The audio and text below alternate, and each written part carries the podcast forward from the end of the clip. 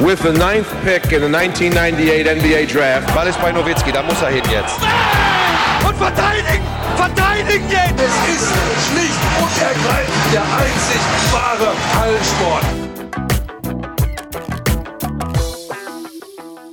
Hallo und willkommen zu einer neuen Folge von The Huddle, dem NBA-Podcast auf basketball.de. Heute mit dem zweiten Teil unserer Off-Season-Analyse mit den fünf Verliererteams des Sommers und ja, wie in Teil 1 natürlich wieder mit dabei, logischerweise Sven Scherer. Hi Sven.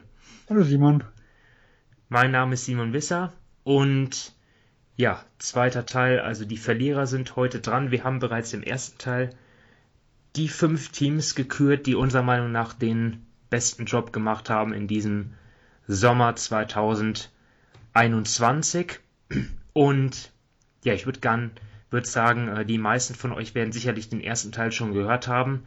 Deswegen ohne viel Vorrede steigen wir direkt ein. Ähm, wie schon im ersten Teil, der, ja, um die Spannung ein bisschen aufrechtzuerhalten, beginnen wir von Platz 5 zu Platz 1 und der, der fünftgrößte Verlierer von Sven sind die Los Angeles Lakers. Ähm, ja, und Warum die Lakers äh, auch im ersten Teil schon aufgetaucht sind, das, äh, falls ihr es noch nicht getan habt, könnt ihr ja machen ähm, und den ersten Teil hören, denn da haben wir schon ein bisschen ja über die Lakers Offseason diskutiert, wollen jetzt auch gar, gar nicht mehr so viel dazu sagen, sondern ähm, ich mache einfach weiter mit meinem Platz 5 und das sind die Toronto Raptors, äh, wobei ich sagen muss, dass äh, ja die die Offseason der Raptors jetzt noch nicht vollständig ähm, zu beurteilen ist, weil die äh, Raptors ja Kyle Lowry per Sign and Trade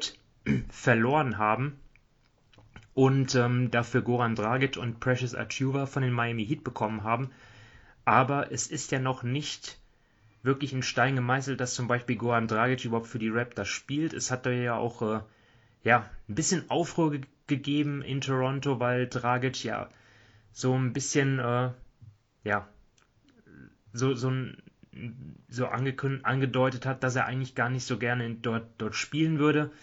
Ähm, dann haben die Raptors-Fans natürlich erwartungsgemäß nicht äh, sonderlich gut darauf reagiert und dann hat er ein bisschen zurückgerudert.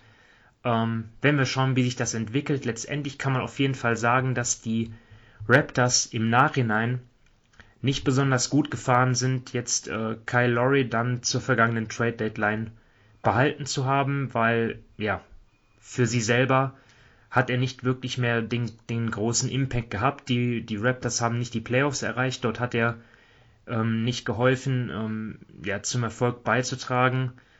Ähm, ja, und ich denke mal, was sie dort zur Trade Deadline be hätten bekommen können, angeblich, das war auf jeden Fall viel besser, als was sie jetzt bekommen hatten. Da war ja bei Miami Miami war ja im Gespräch, da, da hieß es ja, ja, Duncan Robinson hätten sie abgegeben. Das wäre jemand gewesen, den hätten die Raptors, glaube ich, sehr gut gebrauchen können als Shooter.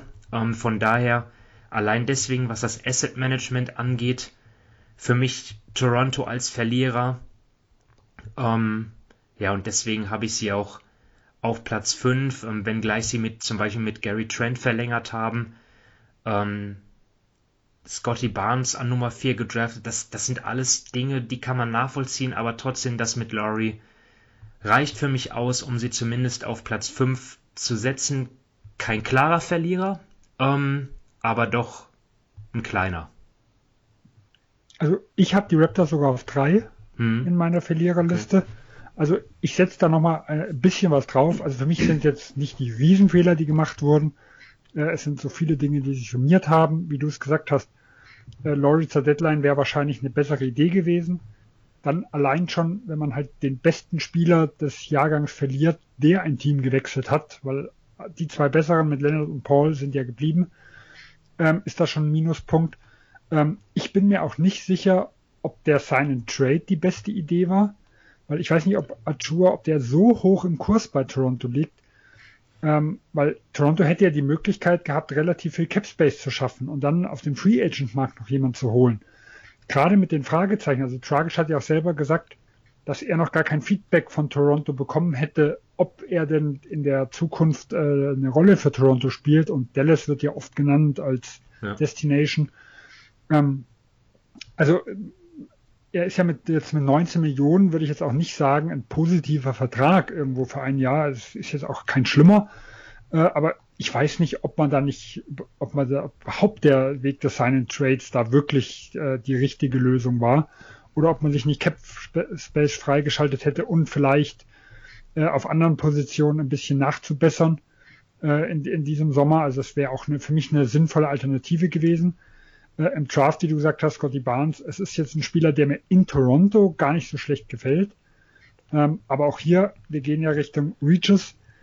Es gab sehr, sehr viele die entweder äh, drei oder teilweise mit Jalen Sachs vier Leute in der Super, also in der potenziellen Star, All-Star-Kategorie gesehen haben und dann schon einen gewissen Bruch. Also du bist vielleicht nur einen Platz daneben von den Hauptrankings, die du Mockdraft hast. Aber es sind noch sehr, sehr viele, die, die wieder genau zwischen diesen zwei Spielern äh, einen, einen gewissen Unterschied gesehen haben. Da kann man auch ein gewisses Minus geben. Trent Jr., den Vertrag an sich äh, von der Höhe her ist noch okay. Die, die äh, Player Option im dritten Jahr finde ich jetzt nicht so doll. Das heißt, man hat ihn eigentlich nur zwei Jahre wirklich sicher. Und wenn er nicht performt, bleibt er. Wenn er gut spielt, geht er vielleicht. Oder man muss ihn höher bezahlen.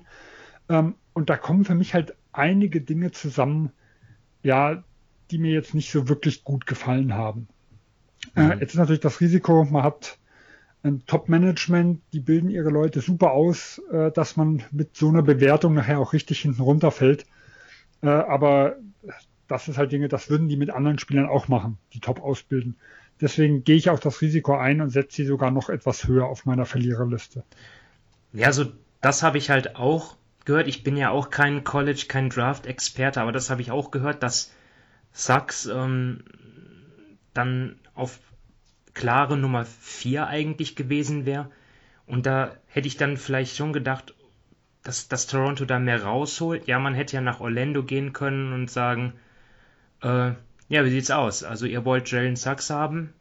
Ähm, was gibt ihr uns denn dafür, dass ihr dann den vierten Pick, dass ihr, dass, dass, dass ihr hochtradet, ne? So ein Ding. Ähm, kann natürlich sein, ich war ja nicht, aber kann ja sein, dass, dass Orlando ähm, auch an vier Scotty Barnes äh, genommen hätte oder wollte, anstatt Jalen Sachs, weiß ich ja nicht. Aber ich, ich, ich war auch ein bisschen verwundert, aber wie man ja jetzt in der Summer League sieht, ist ja ähm, Barnes auf jeden Fall sicherlich ein, scheint ein guter Pick gewesen zu sein. Von daher will ich das jetzt Wenn man rein so nach Summer League geht, Sachs auch. Hm. ja, ich bin gespannt. Wie gesagt, deswegen sage ich ja, das ist für mich so ein kleines Minus, aber gibt keine jetzt, äh, keinen Riesenausschlag. Und für mich sind es halt so viele kleine Minusse ja. die in der Offseason äh, der Raptors da irgendwo dabei waren. Es war jetzt nicht berühmt, ne? aber hey, immerhin hat Masai Ujiri äh, verlängert.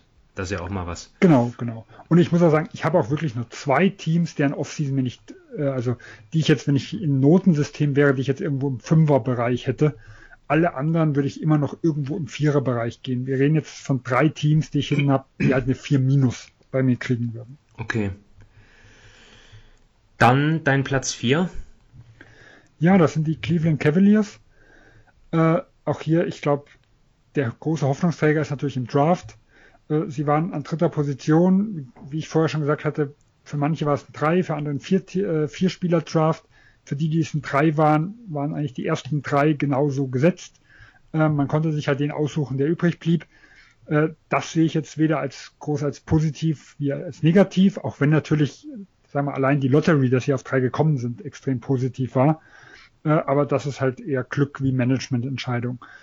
Ähm, den zweiten, sage ich mal, den Deal, den sie in der Offseason irgendwo gemacht hatten, war halt Rubio gegen Prince, sehe ich als relativ neutral.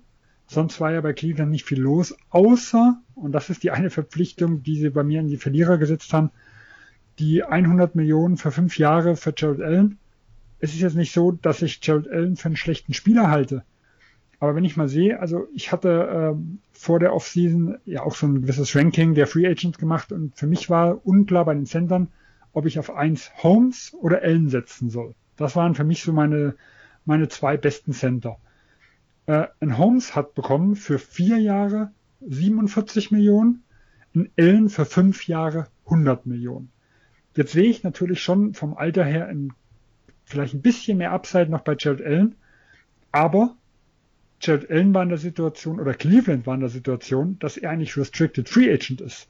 Also die Cavaliers, die hätten es sich erlauben können zu sagen, wir wollen erstmal sehen, was hier an Angeboten auf dem Tisch liegt.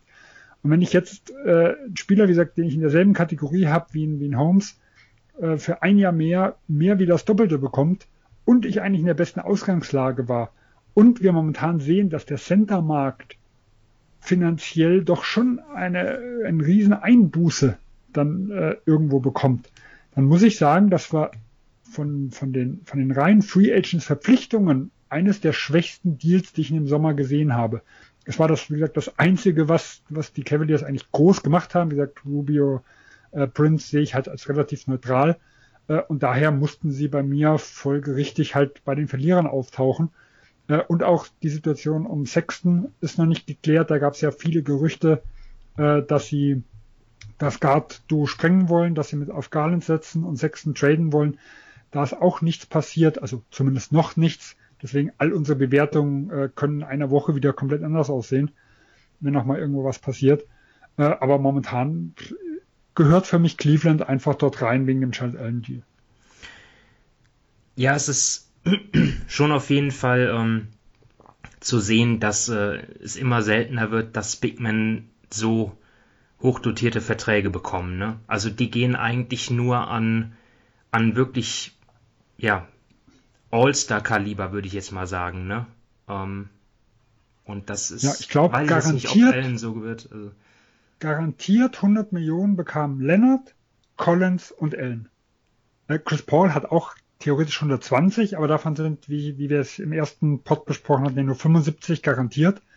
Also wir reden im Endeffekt von drei Spielern, die 100 Millionen äh, äh, Gehälter bekommen Du meinst jetzt haben. diesen Sommer, oder? Diesen Sommer, ja. Ich meine jetzt generell Big Men, die, die, die so Verträge haben. Also ist genau, eigentlich nee, nee, gar nicht genau, mehr. Genau, da gebe ich dir recht, aber jetzt ist quasi eher einer von dreien und obwohl er ein Big Man ist und auch eher so ein klassischer Big Man. Also man hat ja mal äh, gehofft, dass er vielleicht ein gewisses Stretch-Element bringen kann, so als er vom College kam. Aber davon ist ja überhaupt noch nichts zu sehen. Ja, also für ihn 100 Millionen finde ich, wie gesagt, schon happig und das als Restricted Free Agent gibt nochmal ein Minus obendrauf. Okay. Ja, ich habe die Cavs jetzt nicht dabei, aber ich kann absolut nachvollziehen, warum du Cleveland ähm, als Verlierer zählst. Ähm, ich habe auf Platz 4 die Memphis Grizzlies und kann damit total daneben liegen. Kann sein, aber ich, ja, ich verstehe einfach nicht, was die vorhaben. Ähm, ich weiß nicht, wie ich diese Moves der Grizzlies interpretieren soll. Ist das äh, eine Kapitulation oder so? Ähm, sagt man sich, der Westen ist zu stark, wir können da nicht mithalten, lass uns den Rebuild verlängern. Auf jeden Fall hat Memphis aus meiner Sicht nichts gemacht, ähm, um sich zu verbessern. Ähm, Im Gegenteil, man hat sich auf einigen Pers Positionen verschlechtert. Ähm, zum Beispiel haben sie Grayson Allen abgegeben für Picks. Ähm, sie haben Jonas Valanciunas abgegeben für, ich sag jetzt mal, nicht so gute Spieler wie, wie Steven Evans, Adams oder auch Eric Bledsoe, den sie ja inzwischen weitergetradet haben, zu den Clippers äh, im Gegenzug Beverly und Rondo bekommen. Dazu mit dem Erstrunden-Pick, ähm, ja, den hatten sie ja auch. Der, der, das war ja auch mit dem, Tri mit dem Trade mit New Orleans mit drin. Dort, dort haben sie ja hochgetradet von, von 17 auf 10 ähm, und haben dort dann Zaire Williams geholt, der, wie man hört, ja ein Spieler ist, der noch recht roh ist, der noch äh, ja Zeit braucht, um wirklich Einfluss zu nehmen. Von daher ähm, ist das für mich eine Offseason, die sich vielleicht langfristig auszahlt, mag sein, aber im Moment sehe ich da, ja, sehe ich das auch, ja, ich weiß, ich, ich auch gern, mich würde auch mal interessieren, was ja, ja Morant dazu sagt. Ähm, auf jeden Fall sind das für mich keine Moves, äh, die die Grizzlies nach oben bringen. Du kritisierst gerade Everybody's Darling. Ja? Äh, also, ich muss dazu sagen, ich hatte sie ich auf Platz 6 meiner Verliererliste bis zum Trade Nacht. Danach, ich habe da ich die fünf schon hatte und ich den Trade aus Chrisleys Sicht gar nicht schlecht fand, weil Plätzo wollte ja gar nicht nach Memphis kommen. Das wäre vermutlich eine Iguodala-Situation geworden. Der hätte ausgesetzt und man hätte versucht, ihn irgendwie zu traden. Das ist jetzt ja schon passiert. Äh, von dem her hätte ich es ein bisschen hochgeschoben und es ist schon so eng beieinander, dass das vielleicht sogar auf drei, vier Plätze hochgeschoben äh, gereicht hätte. Aber ich kann deine Kritikpunkte verstehen. Ähm, für mich ist erstmal das, die Grundstrategie, die sie fahren, die finde ich gar nicht mal so schlecht. Äh, weil man sagt sich einfach, äh, das hat man zumindest aus dem um Umkreis gehört, äh, wir sind zwar jetzt ein Playoff-Team, äh, aber wir sind eigentlich noch nicht gut genug und unser Potenzial ist noch nicht gut genug, um jetzt weiter höher angreifen zu können. Das heißt, wir gehen lieber einen Schritt zurück, wie so diesen Kardinalsfehler der letzten Jahre zu machen. Oh, wir haben mal eine Überraschungssaison gehabt, jetzt wird alles dran gesetzt. Ich sag mal, klassisches Beispiel Schale 2016. Da sind sie mal in Playoffs gekommen, haben die beste äh, Regular Season ihrer Vereinsgeschichte, seit sie halt als Bobcats gegründet wurde, gehabt mit 48 Siegen äh, und haben dann Batum, ähm, äh, Marvin Williams und Co. Äh, alle möglichen viel Geld hinterhergeschmissen äh, und sind nachher im Mittelmaß versunken und kamen da nicht mehr raus. Äh, das, diese Gefahr sieht man in Memphis und sie, sie sagen halt, wir haben keine Angst davor, einen Schritt zurückzugehen, wenn uns das nachher eine bessere Perspektive für die Zukunft bringt. Ich finde diesen Gedankengang sehr löblich. Es ist eine sehr gute Selbsteinschätzung. Äh, mein Kritikpunkt ist, ich bin mir nicht sicher, ob sie das wirklich mit den Moves geschafft haben. Weil äh, wo, wo soll denn diese, diese Spieler herkommen, die das Ceiling wirklich deutlich erhöhen? Also ich weiß nicht, ob, wenn man von 17 auf 10 vorgegangen ist, äh, ob das jetzt wirklich ein Spieler war. Gut, Cy Williams äh, ist so ein bisschen zwiegespalten bei einigen. Es gibt welche, die sagen, der wäre ein 17 eh zu haben gewesen. Andere sagen, oh, äh, bringt Shot Creation vom Flügel, da haben sie die größte, das größte Defizit. Der hat ein immenses Upside.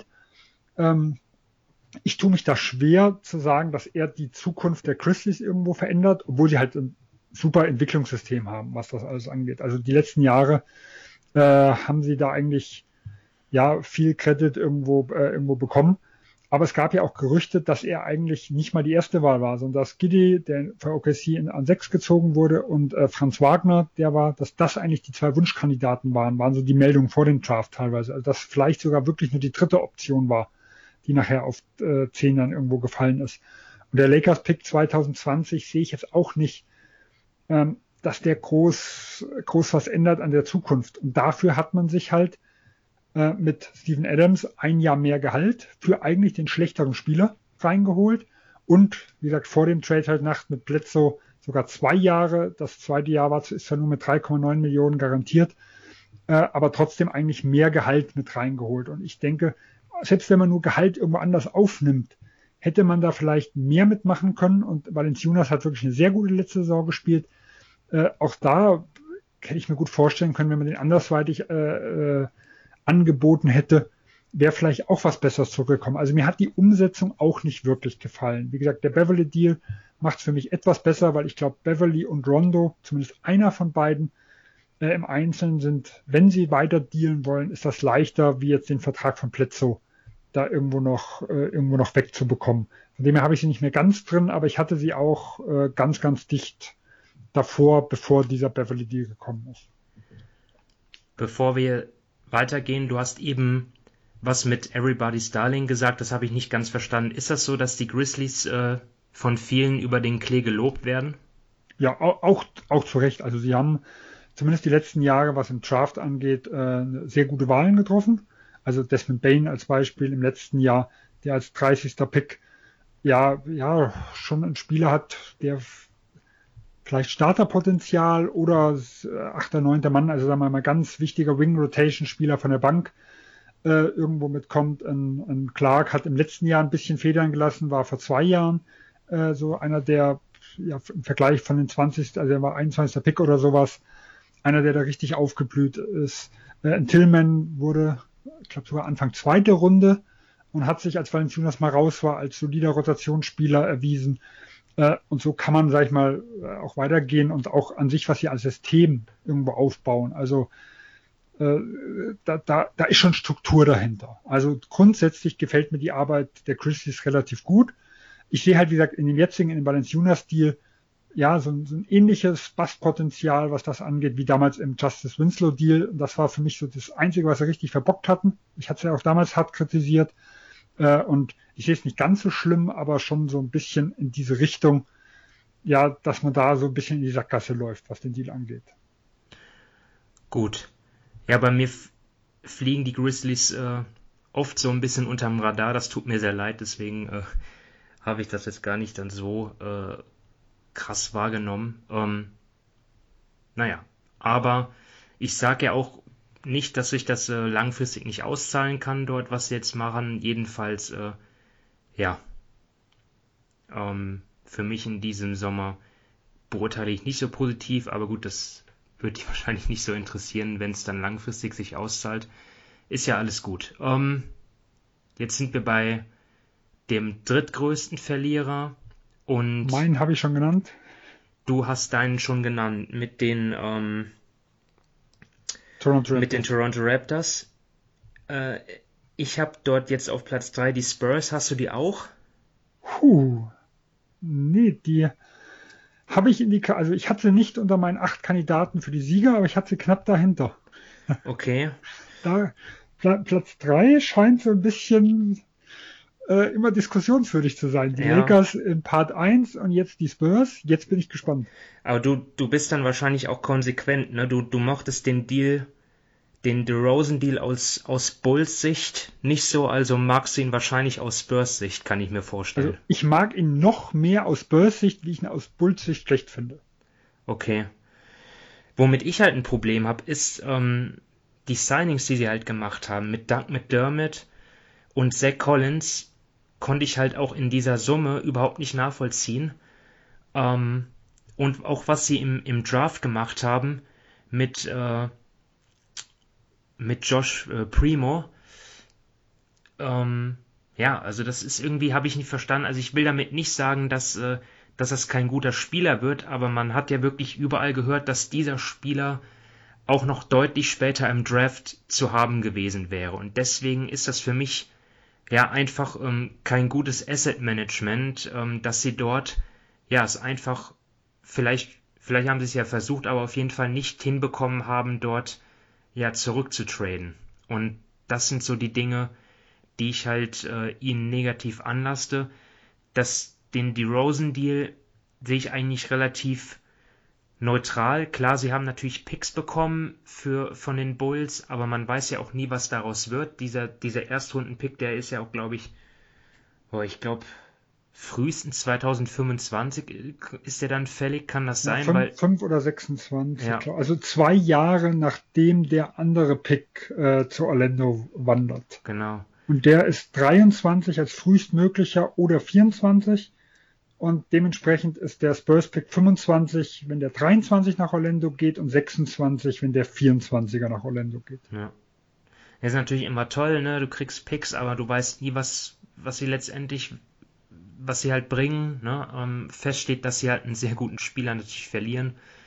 Wenngleich, äh, ja, das ja auch von den Spurs sicherlich gewollt ist, dass sie halt jetzt den Umbruch vorantreiben. Sie haben ja auch Paddy Mills äh, ziehen lassen und auch Rudy Gay. Von daher ist das in der Richtung schon konsequent, aber insgesamt, ja, ich, ich kann irgendwie jetzt so gar nichts mit diesem Team anfangen. Ähm, zum ersten Mal seit wirklich langer Zeit in San Antonio. Ja, also du wirst nicht ganz so harte Gegenwehr bekommen wie bei deinem dritten Gewinner äh, was das angeht. Also ähm, ich kann deine Kritikpunkte verstehen. für mich ist es auch äh, mit Primo auch hier meine Regel ist, wo werden sie gehandelt, wo werden sie gepickt, ob das nachher äh, fair ist oder nicht. Ich bin kein Draft-Experte, äh, aber ob es eine Möglichkeit gab, zurückzutraden, ob vielleicht ein anderes Team auch begeistert von ihm war, das wissen wir einfach nicht. Deswegen gebe ich auch nur sehr, sehr geringe Plus- und Minuspunkte dafür. Also von dem her auch ein äh, gewisser Minuspunkt für den Draft. McDermott äh, fand ich auch eines der schwächeren Deals der Offseason. Ich fand 14 Millionen pro Jahr schon richtig heftig auch wenn sie das Shooting gebrauchen können, weil gerade mit einem Memory, sag ich mal, im Backcourt, ähm, das Team funktioniert einfach besser, wenn ein bisschen Shooting da ist. Aber wie gesagt, für mich auch deutlich zu hoch der Vertrag. Ähm, äh, Zach Collins hat sich auch im Nachhinein rausgestellt, der Vertrag sieht, ist nicht so schlimm, wie er am Anfang aussah. Also die 22,3, da bin ich auch aus allen Wolken gefallen. Äh, letztes Jahr ist ungarantiert, zweites Jahr ist nur zur Hälfte garantiert. Äh, also für ein Team, was sich so ein bisschen in Rebuild-Modus, ja, Rebuild ist falsch gesagt, aber zumindest ein bisschen äh, äh, ja, auf die jungen Leute fokussiert, ist jetzt dann ein Ein-Jahr-Deal und wie gesagt, das Risiko, wenn er wirklich dauerverletzt ist, dass sie nur noch 3,6 Millionen im zweiten Jahr bezahlen, doch deutlich, äh, äh, deutlich leichter zu verkraften, wie jetzt diese 22-3 am Anfang, die ich auch sehr, sehr negativ gesehen hätte. Ähm, wie du sagtest, der, den DeRozan-Deal sehe ich deswegen noch positiver wie für die, für die Bulls negativ, weil man muss ja sagen, die Richtung, die die Spurs gegangen sind, die habe ich eigentlich jetzt schon seit ein, zwei Jahren gefordert. Also nicht, man muss es nicht alles wie OKC komplett einreißen, äh, braucht man nicht, aber äh, die Spurs haben einen jungen Kern äh, mit ohne Star, mit vielen guten Spielern. Wenn man halt nicht den OKC-Weg gehen will, war es aber trotzdem nötig zu sagen, wie bei Aldridge im letzten Jahr so, wir trennen uns mal so ein bisschen von den Altlasten, wir setzen auf die Jungen, wir tun da den einen oder anderen Veteran vielleicht mit reinsetzen, äh, aber wir schauen mal, was aus denen rauszuholen ist. Und deswegen war für mich DeRozan zu halten eigentlich keine Option. Jetzt war DeRozan aber Free Agent. Das heißt, er hätte ja auch ohne Gegenwert gehen können. Also es ist nicht, äh, es ist so, ich hätte auch kein Problem damit gehabt, wenn die Spurs einfach nur sagen, wir lassen ihn ziehen. So, jetzt bekommen sie einen Spieler mit, mit Seth Young, der wie gesagt letztes Jahr einer der besten sechs Männer der Liga aus meiner Sicht war, der auch für die, für die, für die Liga noch interessant werden könnte im Laufe der Saison, weil er war ja eine wirkliche Stütze äh, im Team der Bulls. Und äh, ich sag mal zum Beispiel im Team wie Brooklyn, wenn die defensiv sich ein bisschen verstärken wollen, eher als Small Ball Center, finde ich extrem interessant. Und da gibt es auch noch zwei, drei andere Teams, wo ich mir sehr, sehr gut vorstellen könnte. Äh, plus irgendwo den Pick. Also ich finde, man hat aus nichts verdammt viel gemacht. Und wenn man dann sagt, natürlich, man weiß nicht, wo der Pick landet. Aber wenn ich für nichts einen Pick bekomme, dann nehme ich den. Ich vertreibe das jetzt mit dem Nichts ein bisschen. Aber wie gesagt, für mich wäre es besser gewesen, er wäre ohne Gegenwert gegangen, wie dass sie ihn selber verlängert hätten. Also beginne ich erstmal von ausgegangen, äh, sie bekommen nichts für ihn. Äh, und das ist halt für mich schon so positiv, dass ich sie ja ins positive Mittelfeld, sag ich mal, irgendwo geschoben habe. Und dass ich sie jetzt zwar nicht zu den Gewinnern zählen konnte, äh, dafür war mir einfach auch die negative Seite zu stark. Ähm, aber dass ich, dass ich im Großen und Ganzen doch, ich fand die Richtung gut, äh, ich fand den Output der gesamten Saison gut. Ich habe ein, zwei Kritikpunkte daran, äh, und ich hatte sie nicht in Erwägung gezogen, was die Verlierer angeht. Ja, kleinen Plus Pluspunkt gebe ich dann doch noch nach San Antonio, denn sie haben äh, Jock Landale geholt aus der australischen Liga. War dort, glaube ich, auch der den kenne ich nicht. Finals oder Playoffs MVP hat mir sehr gut gefallen bei den Olympischen Spielen, aber ja, wird sicherlich kein Star werden und äh, wir wissen es ja auch, es gibt äh, NBA-Spieler, die sehr gut in der Fieber spielen und äh, ja, sehr gute Fieberspieler, die dann in der, in der NBA nicht so, nicht so toll sind. Äh, deswegen will ich das nicht überbewerten, aber halt auch kleiner Sympathie-Pluspunkt, dass äh, die Spurs mal wieder in Australien fündig geworden sind. Das finde ich gut. Ähm, hoffe auch, dass er dort seine Chance bekommt, natürlich. Ähm, Platz 2. Dann bist du wieder dran. Ja, hier war es für mich, wie gesagt, nicht einfach, wenn ich an 1 und 2 setze, denn ich hatte zwei Teams, deren Offseason mir halt gar nicht gefallen hat. Äh, ich habe mich für die Portland Trailblazers entschieden. Die sind für mich in die Free Agency schon mit einem dicken Minus reingegangen mit der ganzen Situation um Billups, äh, Lillard, ähm, den gehässigen Kommentaren oder äh, Tweets quasi Richtung Management. Äh, also da ist schon irgendwo, ich sag mal, zwischen Saison aus und dem Free Agency Start schon relativ viel kaputt gegangen, so zumindest die Außendarstellung. Ähm, die hatten viel gut zu machen und äh, von gut machen kann man eigentlich nicht reden. Ähm, sie hatten kaum Möglichkeiten, das will ich ihnen irgendwo zugute halten, deswegen habe ich sie jetzt nicht auf eins gesetzt.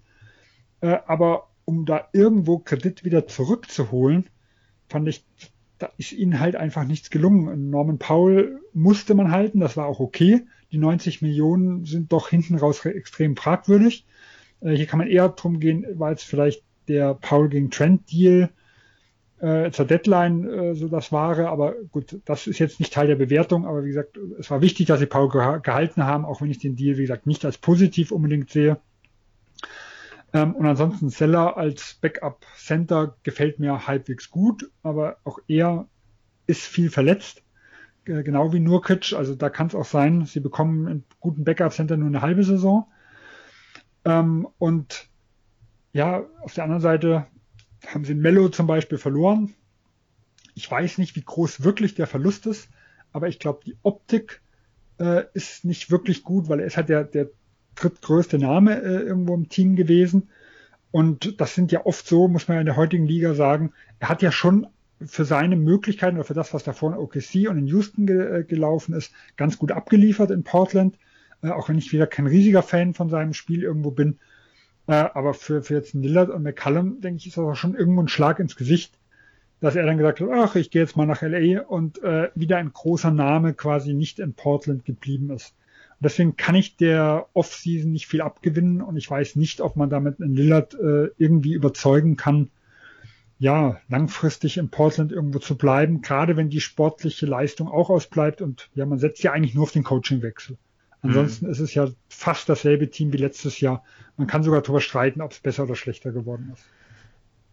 Ich habe eben, weil jetzt nicht viel passiert ist, habe ich jetzt nicht so schlimm gesehen. Ich kann natürlich aber trotzdem deine Argumente nachvollziehen, weil Portland ja auch wirklich ein Team ist, das unbedingt besser, besser werden will und das haben sie halt nicht geschafft. Ne? Also kann man sie in der Hinsicht schon als Verlierer zählen.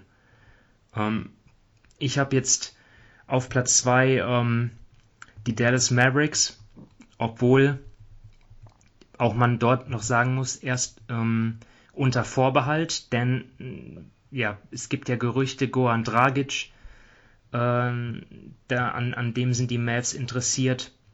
Ähm, jetzt kommt es darauf an, sind die Mavs bereit, was dafür abzugeben oder warten sie darauf, dass Dragic vielleicht rausgekauft wird in Toronto? Das weiß ich nicht. Das weiß, glaube, äh, ja, auch die Insider wissen es nicht, muss man abwarten.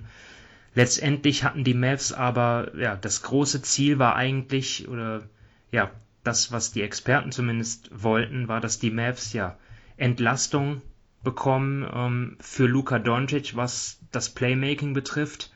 Und dort muss man ganz klar sagen, ist mal wieder nichts passiert. Sie wollten Kyle Lowry haben ähm, und haben ihn nicht bekommen. So, ähm, jetzt kam natürlich raus, ja, Lowry wollte eigentlich auch nach Dallas, aber hat sich dann letztendlich doch äh, für Miami entschieden wegen Jimmy Butler und es war ja ganz knapp, aber letztendlich, ähm, dass die Mavs jetzt das nur knapp verpasst haben, bringt ihnen halt auch nichts weiter.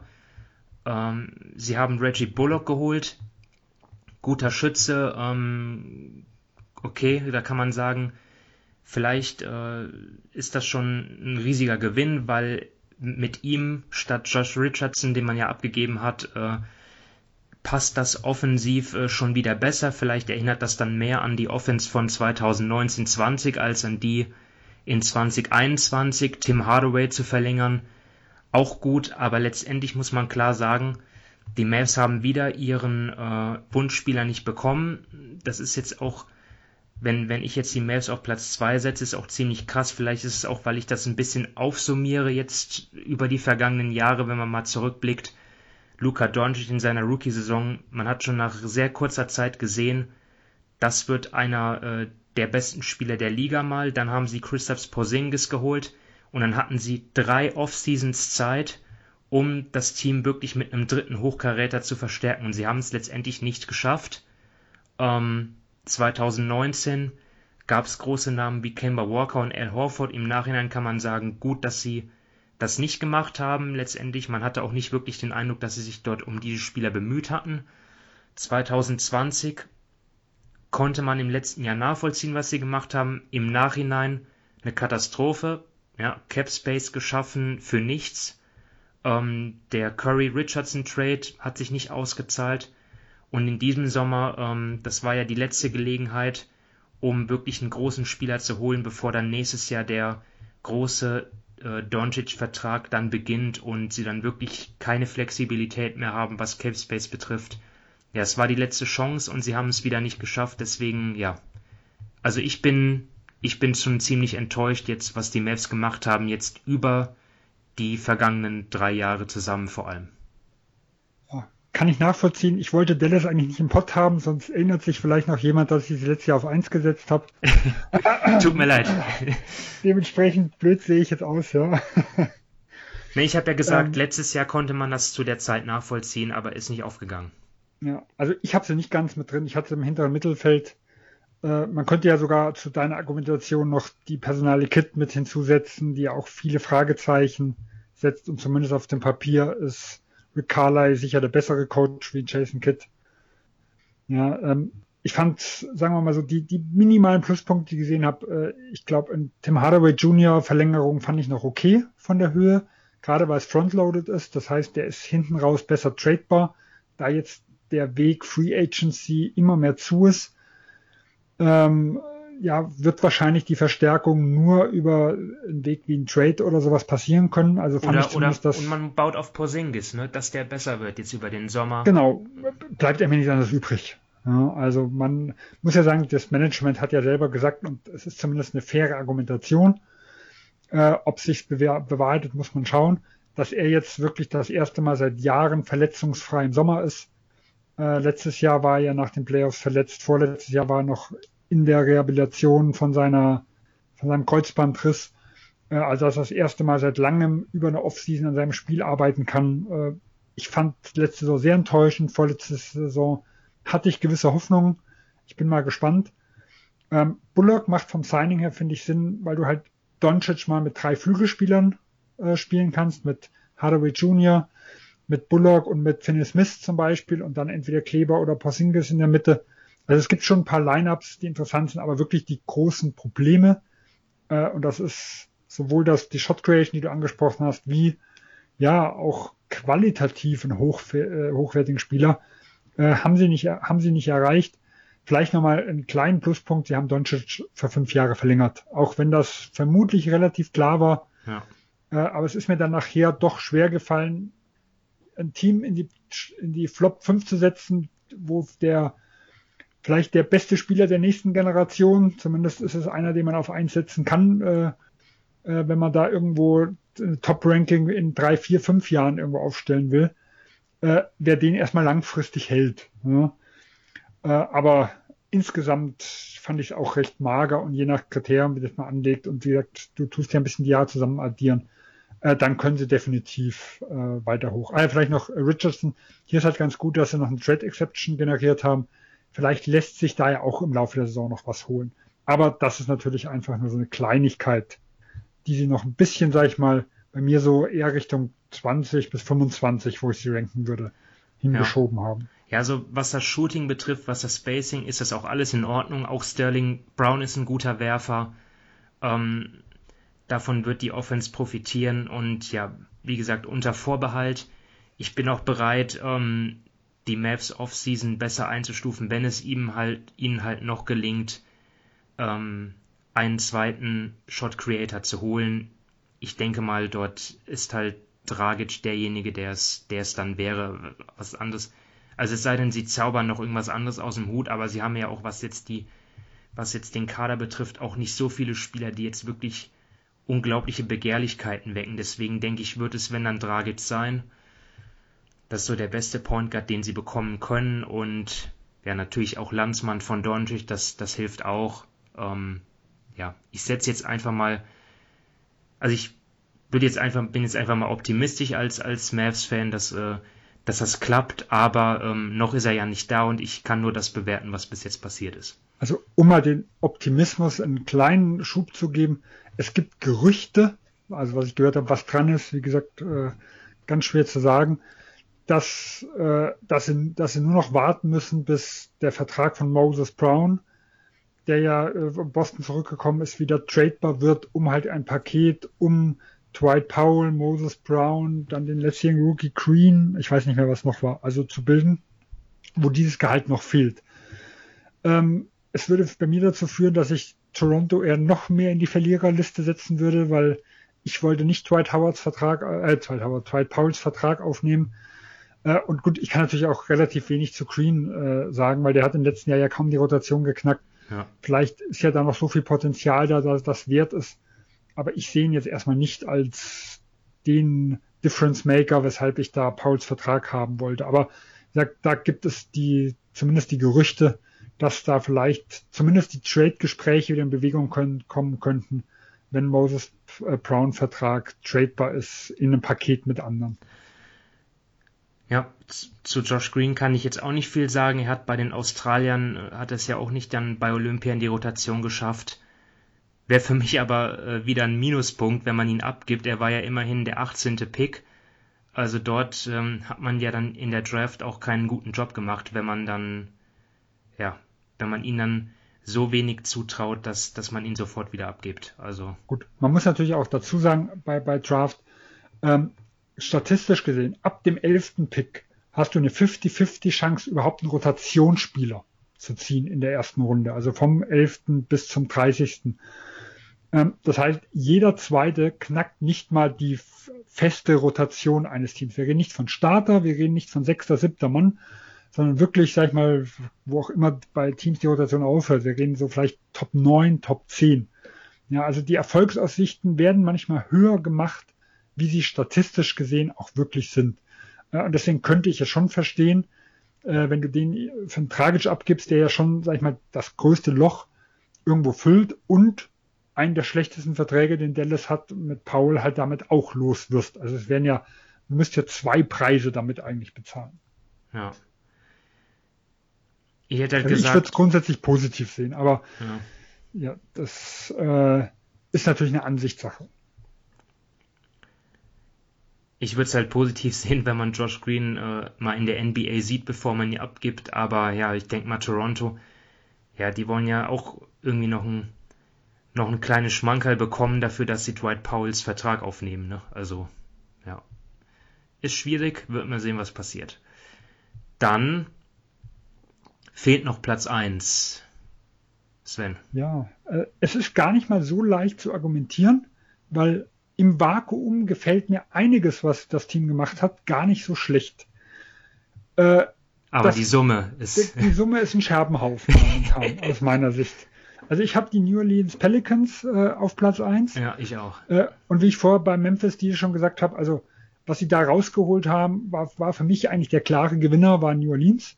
Bei dem Ding auch mit dem Lakers-Pick, den sie abgegeben haben, auch mit dem sieben Plätze runtertraden, vor allem weil sie mit einem Murphy jemanden genommen haben, der zumindest ähm, als, als 3D-Spieler und als guter Shooter äh, zumindest auf dem Papier recht gut ins Konzept passen sollte, was man neben Zion baut. Also ich weiß gar nicht, ob das so viel so schlimm war, dass sie darunter äh, traden mussten. Äh, und auch der reine Vertrag von Graham mit 47 über vier Jahre habe ich keinerlei Problem mit. Äh, wenn ich momentan das Team mir ansehe, sie haben einen Lottery Protected Draft Pick im nächsten Jahr abgegeben. Äh, vermutlich werden sie den nicht abgeben müssen. Und wenn das so wäre, wäre es ja eigentlich gar kein Gegenwert, den sie dafür äh, dann, dann hätten hergeben müssen. Äh, und dann, wie gesagt, wäre der Graham-Deal vollkommen in Ordnung. Äh, ja, aber ich frage mich, wozu das alles? Also über die ganze Offseason sprechen wir davon, was für einen Druck momentan das Team hat, weil äh, es gibt halt die, die, ja, die Stimmen aus dem Hintergrund von angeblich Seins Familie, dass jetzt immenser Druck ist, win now, dann äh, irgendwo hinzubekommen, dass das Team besser um sein aufgebaut werden soll. Ähm, sie machen Cap Space frei für diesen Sommer, ja, mit dem Valenciunas-Deal. Das war ja auch ein Teil eigentlich der positiven Bewertung, äh, was das war. Und ich sehe den Fortschritt, Fortschritt in keinerlei Hinsicht. Äh, und äh, also äh, ein Ball abzugeben für das Paket finde ich relativ fragwürdig. Gut, vielleicht mag ich unseren Ball lieber wie der ein oder andere. Äh, aber ich glaube, er hat wirklich gut ins Team gepasst. Seinem Shooting traue ich mittlerweile immer mehr. Gerade wenn Zion immer mehr Richtung Playmaker geht, dann wäre er für mich so ein guter Komplementärspieler. Äh, jetzt hat man nicht wirklich was rausgeholt. Wenn man es doch schaffen sollte, irgendwie Richtung Playoffs zu gehen, ja, dann riskiert man einen eigenen, wahrscheinlich relativ hohen Pick, also 15., 16., 17. abzugeben für Graham. Das wäre mir dann als Preis dann zum Beispiel wieder viel zu viel. Äh, die Situation um Hart ist noch umgeklärt. Äh, der ist eigentlich wichtig im Team als Restricted Free Agent. Äh, ja, man hat noch eine 17 Millionen Trade Exception, das kann man noch so als Positives irgendwo sehen. Vielleicht lässt sich damit noch was machen. Ja, und dann kann man noch die Van Gundy-Situation sehen. Vor einem Jahr hat man geholt, jetzt entlässt man ihn wieder. Äh, das heißt, da ist insgesamt relativ viel schief gelaufen. Und es sind viele positive Dinge, die ich sehe. Es sind sehr, sehr viele negative, aber für mich passt dann einfach nicht zusammen. Und deswegen habe ich mich dafür entschieden, sie sogar auf Platz 1 zu setzen. Ich fand's super komisch. Ich habe mir gedacht, das gibt's doch gar nicht. Also, das sind hier drei Trades, die ich isoliert betrachtet sogar einigermaßen nachvollziehen kann, aber in der Summe sieht es einfach total übel aus. Wenn man jetzt mal sieht, sie haben abgegeben Lonzo Ball, Eric Bledsoe, Steven Adams und dafür kamen Devontae Graham, Jonas Valanciunas, Garrett Temple, Thomas Satoranski und sie haben im Draft 2021 runtergetradet um sieben Picks und noch zwei Erstrunden-Picks abgegeben, wenn auch Lottery Protected, whatever. Aber das ist ja. Ich, ich finde nicht, dass sie sich verbessert haben. Und dann auch noch so viel Draft-Assets abzugeben. Ich meine, klar, ähm, Lonzo Ball hat seine Makel, aber ich fand, er hat gut zu seinen Williamson gepasst und Devontae Graham, ähm, so sehr ich ihn auch mag als Spieler, defensiv ist er ja auch deutlich schlechter als Lonzo Ball. Also ich fand nicht, dass sie besser geworden sind überhaupt. Also das ist irgendwie, ja, wirklich ein Rätsel dieser Offseason für mich. Also es passt einfach nicht zu all dem, was man so gehört hat dazu. Also es sieht irgendwo so aus, als wollten sie vielleicht an Laurie ran. Äh, wie gesagt, dafür haben sie ja viel Capspace freigemacht und das hätte alles nicht funktioniert und dann wird irgendwas zusammengestückelt. Ja, nachdem Plan A und Plan B und vielleicht auch Plan C äh, alles gescheitert ist. Und das ist halt auch kein gutes Bild, was abgibt. Du hast einen, ja, vielleicht, wie gesagt, mit Doncic, den wir vorhin angesprochen haben, äh, es sei ja einer der vielversprechenden Spieler für die Zukunft. Und trotzdem, äh, ja, will da keiner hin? Ich weiß es nicht, was, äh, was das Problem äh, an sich war, weshalb man diese, sagen wir, gar nicht so schlechte Ausgangssituation, die man nach dem Deal hatte, in keinster Weise irgendwo äh, vernünftig nutzen konnte. Oder es gab so viele Probleme letztes Jahr im Team, dass da vielleicht Addition durch Subtraktion. Kann alles sein, aber ich sehe es von außen nicht, was da, was da momentan passiert.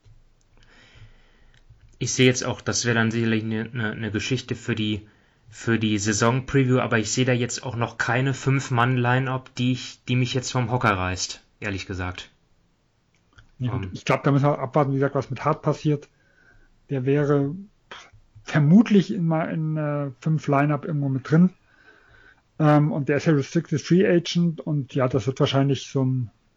Er hat momentan keine Bieter, die Pelz sind in einer guten Situation, wollen ihm relativ wenig bezahlen. Könnte sich noch ein bisschen hinziehen.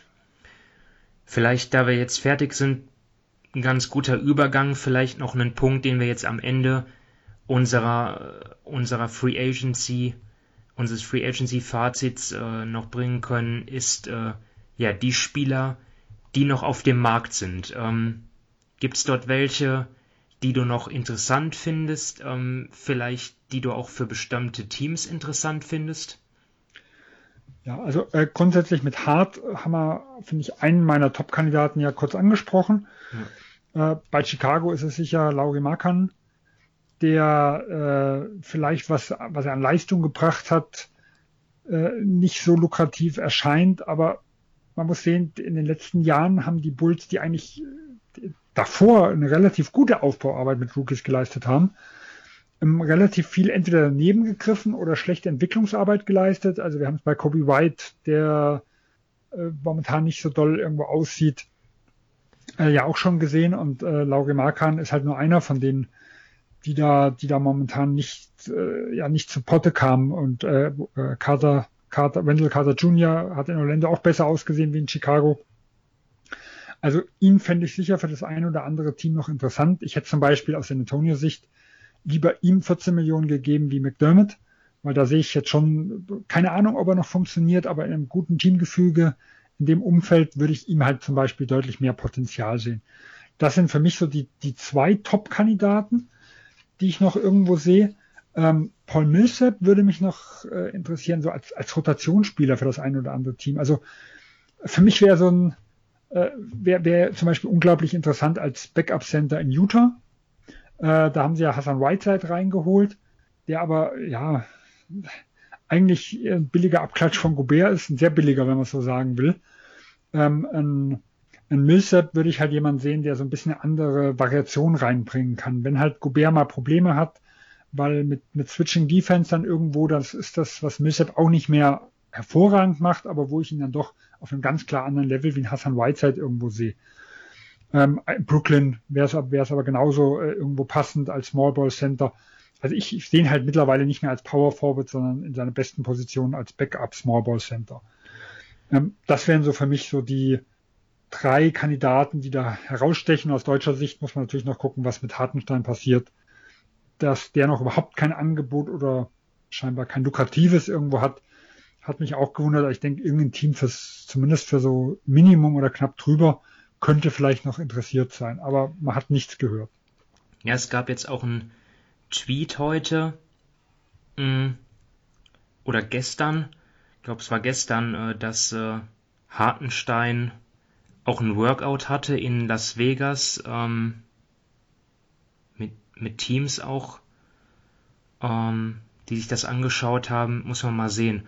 Ich meine, ich, ich überfliege jetzt gerade hier unsere Wechselbörse auf basketball.de. Könnt ihr vielleicht auch gerne mal drauf schauen. Wir geben uns da große Mühe, das auch alles aktuell zu halten. Äh, JJ Reddick ist jetzt hier noch drauf, was jetzt die großen Namen angeht. Ne? Ähm, jetzt vielleicht, äh, ob, ob, ob die jetzt noch sehr viel helfen. Einem Team steht es auf einem anderen Papier. DeMarcus Cousins natürlich auch noch ein großer Name.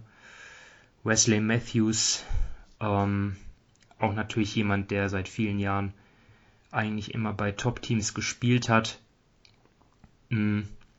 Ja, aber man merkt auch schon, das sind alles Namen, die kommen eigentlich nicht für eine große Rolle in Frage, aber vielleicht für den einen oder anderen Contender, Contender möglicherweise interessant. Ähm, ja, aus, als Nix-Sympathisant interessiert mich natürlich auch noch, was mit Frank Nelikina passiert. Genau, der ist auch noch ihm, auf dem Markt. Ihm gönne ich auch mal in ein bisschen, sag mal, einfach mal einen Teamwechsel zu haben, äh, um vielleicht nochmal neu anfangen zu können. Er hat zumindest ein defensives Potenzial. Äh, offensiv Shooting sicher, sagen wir mal, nicht konstant. Äh, er ist auf jeden Fall kein Lead-Ball-Händler, aber vielleicht mehr eher so als, als Zweier, wenn er irgendwo aufläuft bei einem Team, wo er mal ein bisschen Spielzeit bekommt. Ja, aber ich glaube, das werden nicht jetzt die großen Difference-Maker dann irgendwo sein, sondern das ist halt einfach so Leute, die man ein bisschen aufbauen kann. Vielleicht hat der ein oder andere noch Hoffnung beim Dennis Smith Jr., ne? Ich Oder Dante Exum, ne? Dante ja, Exum jetzt in Togo ja, gespielt. Ähm. Viel verletzt auch gewesen, das glaube ich auch nicht. Ähm, Diallo aus, die, aus Detroit-Sicht noch, der hat äh, letztes Jahr gute Ansätze gezeigt, hat einige Monster-Games gemacht, aber ich denke, da kann ich mir auch vorstellen, dass der in Detroit bleibt, weil die haben ja extra für ihn getradet. Äh, Detroit ist in der Aufbausituation. Also es ist ja keiner, der ihn als Restricted Free Agent da immens überbezahlen kann. Also da bin ich, geht glaube ich wahrscheinlich nur noch drum um die Höhe. Äh, Im schlimmsten Fall nimmt das Qualifying Offer an, äh, damit er nächstes Jahr sich frei das Team aussuchen kann. Aber da habe ich jetzt eigentlich keine so großen Zweifel, dass er nicht in Detroit bleibt. Okay, damit sind wir durch. Ähm, Sven, vielen Dank. Ähm, hat wieder Spaß gemacht, unsere Tradition hier fortzuführen mit unserer Free Agency Schrägstrich äh, Sommer Analyse. Und ja, wir gehen jetzt dann auch in die Sommerpause und ja, wünschen euch natürlich äh, eine gute Zeit und ja, macht's gut. Bis zum nächsten Mal dann. Ciao. Tschüss.